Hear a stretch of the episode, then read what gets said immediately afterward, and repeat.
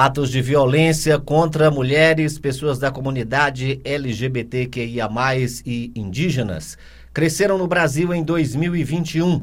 O alerta partiu do Instituto de Pesquisa Econômica Aplicada, IPEA, ao anunciar o Atlas da Violência 2023. O aumento de atos violentos contra esses grupos específicos ocorreu em contexto em que a letalidade causada pela violência caiu na média geral do país. Sobre esse tema, a gente conversa agora com Rafael Paiva. Ele é advogado criminalista, especialista em violência doméstica e atende aqui ao Conexão Senado. Rafael, muito bom dia. Olá, bom dia, bom dia a todos. Rafael, o número geral de mortes violentas caiu no Brasil, mas tivemos aí um crescimento da violência contra a mulher, a comunidade LGBTQIA, e também indígenas. Que fotografia o Atlas traz sobre a realidade da violência no Brasil? Bom, é, a gente tem que analisar esses números a partir de dois, dois prismas diferentes, tá? É, o primeiro prisma é que, de fato, é, a violência contra esses grupos aumentou. Então, nós temos aí questões de polarização política, de polarização ideológica, que aumentam a, a, a, o número de crimes violentos contra esses grupos. Porém, nós temos um outro fator, que é o fator da notificação. Então, eu vou dar um exemplo, por exemplo, dos casos de feminicídio, os casos, o aumento dos casos de feminicídio. Esses números aumentaram muito em razão do fato de que hoje nós temos um olhar mais objetivo com relação ao feminicídio. Então, o que antes não era considerado feminicídio, então as polícias, os governos estaduais, eles registravam como homicídio, a partir de agora, né, de um tempo para cá, eles vêm registrando como feminicídio. Então, o aumento do número do feminicídio, por exemplo, tem muita relação com a, o correto é, é, é, é, marcador desse crime pelas polícias. A gente também, também tem, no que tange a violência doméstica, um aumento do número de notificações. Porque hoje, com a conscientização, é, com as campanhas, com as mulheres entendendo um pouco mais o que, que é a violência doméstica, elas começam a se identificar como vítimas desses crimes então isso também aumenta o número de notificações. Que nesse caso, veja, é um aumento positivo. O que a gente tinha antes, é o que nós chamamos dentro do dito penal de cifra negra. O que é a cifra negra? São crimes que sempre foram praticados, porém não eram notificados. Então hoje a gente tem um aumento maior no número de notificação e isso eleva os números no geral. Rafael, eu ia te perguntar exatamente sobre isso. Esses números podem estar maiores por conta de mortes violentas que são registradas como causa indeterminada, não é isso? Exatamente. É, antigamente, né, assim, há, muito pouco tempo atrás, é, nós tínhamos as notificações como homicídio simples, homicídio qualificado, mas não caracterizado como feminicídio. Porque o feminicídio, como o homicídio qualificado previsto na lei, ela já existe há alguns anos, porém, o que a gente percebe na prática é que era um tipo de qualificadora que era pouco considerada. Então, no momento da, dos órgãos estaduais é, elaborarem as estatísticas criminais, era muito comum que homicídios do tipo feminicídio não fossem configurados como feminicídio, mas sim como homicídio simples, homicídios com outras qualificações, e isso, com certeza, traria um número, um recorte falso do número de feminicídios. Isso é bem comum e perceptível. A gente conversa e, eh, nas ruas e com as pessoas, no trabalho, e muitas vezes elas dizem exatamente isso que você acabou de falar, Rafael. Mas o que é está acontecendo? que é tanta violência contra a mulher? Todo dia, se você ligar a TV, o rádio, praticamente 80% das notícias de crimes hoje são exatamente essa questão da violência contra a mulher. É o homem atirando na mulher, é, matando a mulher, violência doméstica em geral. E a gente fica com aquela impressão, mas a gente que, que será que a realidade da violência doméstica é, não mudou? Será que a gente não avançou nada? Nós temos vários mecanismos de proteção para a mulher e ainda assim o número de casos cresce a cada ano. Essa é, é, é só uma percepção ou é, na realidade era muito disso mesmo, dessa subnotificação, ou então o, o, essa violência, esse crime não era denominado como tal? É, a gente tem essas duas questões, né? Então, acho que são é, fatores que concorrem. Então, a gente tem, sim, o aumento do número de casos, a pandemia evidenciou muito isso. Então, é, em momentos de, de, crise, então, momentos em que os casais tiveram que, de fato conviver, né? Porque nós tínhamos situações de casais que simplesmente não conviviam de fato um relacionamento juntos ali, né? É, no seio familiar. E eu, a, a pandemia evidenciou mais esses números, mas eu acredito que o principal fator realmente é o aumento das notificações. Isso é positivo. Então, por exemplo, a gente tinha uma, uma, uma visão geral, uma visão popular de que violência doméstica é apenas uma lesão corporal, é uma agressão física propriamente dita. Hoje, a gente já trabalha outras modalidades de violência que são tão graves quanto, como por exemplo a violência moral, a violência patrimonial, que aí a gente vê falar muito hoje na mídia, a violência psicológica, que é a mais nova de todas, a violência sexual também que acontece bastante.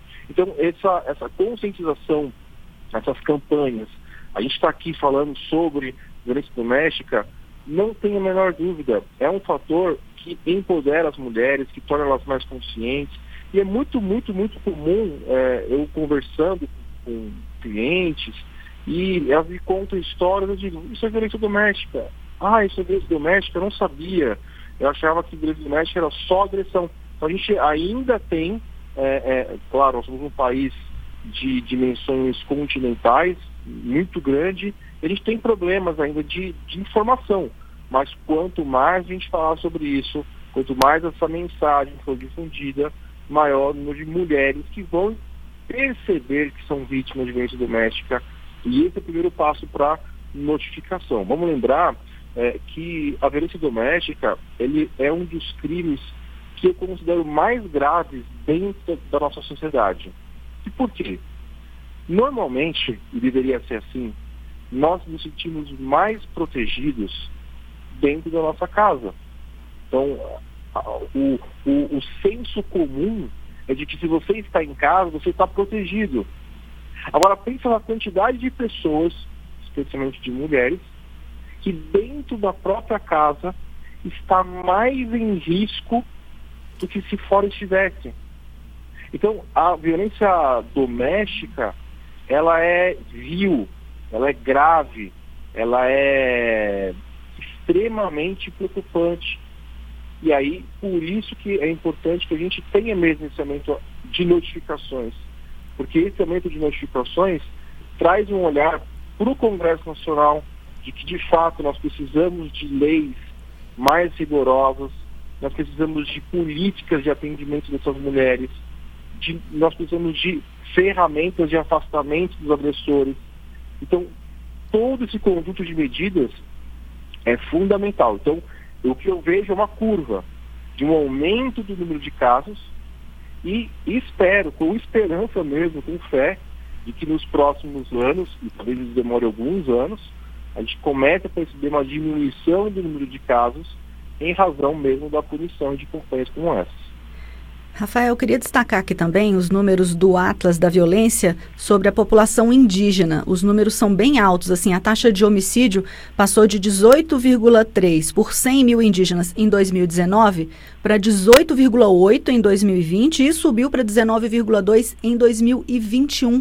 O que, que estaria causando esse aumento alarmante aí de homicídios entre a população indígena? Olha, a, com relação à população indígena, eu acho que nós temos fatores é, é, históricos que levam a, a, a, esses números, né? E eu entendo que esses fatores históricos eles podem estar é, é, agravados nesse momento no nosso país. Então, a gente tem, por exemplo, questões envolvendo disputas de terras, nós temos grilagem, nós temos a questão é, da exploração de minérios, exploração de recursos naturais. Então, esses conflitos geram é, é, uma, um aumento dos números de homicídios desse, dessa população é, minoritária.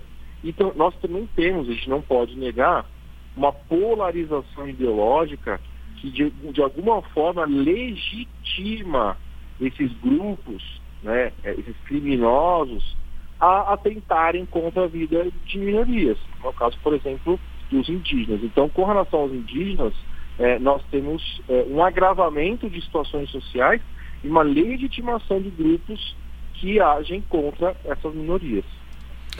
Com relação à publicização desse Atlas da Violência 2023, onde é que a população ouvinte pode ter acesso a esses dados, Rafael? Bom, é, com relação essas informações de violência, é, nos próprios órgãos governamentais é importante que é, a, os números são muito grandes, né, são, são é, análises é, bem detalhadas, então a população que tiver acesso que quiser ter acesso pode ter acesso através dos próprios portais do governo.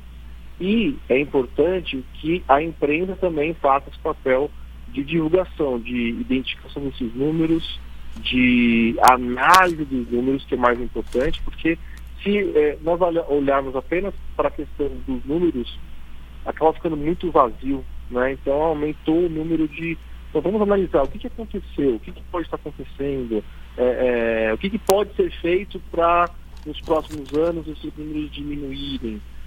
E aí, então, isso é, é fundamental. É, a população é, ter consciência, ciência desses números e também entender os motivos, fazer uma análise um pouco mais é, aprofundada desses números também. Rafael, só para a gente finalizar, eu queria que você desse uma orientação aí para quem é vítima, para quem está sofrendo algum tipo de violência doméstica, uma mulher, uma pessoa da comunidade LGBTQIA+, o que fazer? Que orientação você daria? Bom, a primeira orientação que a gente dá é de que você precisa ter coragem, tá? Não é fácil, infelizmente a gente ainda vive, e eu não posso negligenciar essa informação, é, num país onde nós temos um sistema policial e um sistema judiciário bastante machista, bastante misógino. Então, a luta é grande, mas é importante dar o grito da liberdade. Então, sempre quando eu atendo mulheres nessa situação, é, eu explico para elas que elas vão passar pelo Vale da Morte, mas depois do Vale da Morte vem uma situação de paz, de felicidade, que é essencial para uma vida familiar boa. Então, muitas mulheres têm é, é, uma questão até cultural de, ah, vamos, vamos manter a família, tem filhos envolvidos, filhos vão sofrer. E aí, para essas mulheres, eu digo que não há nada mais sofrível do que viver um relacionamento abusivo, onde há qualquer tipo de violência. Isso não é comum, isso não é normal, isso é errado. E você viver um relacionamento assim é, te degrada como mulher, te degrada como mãe.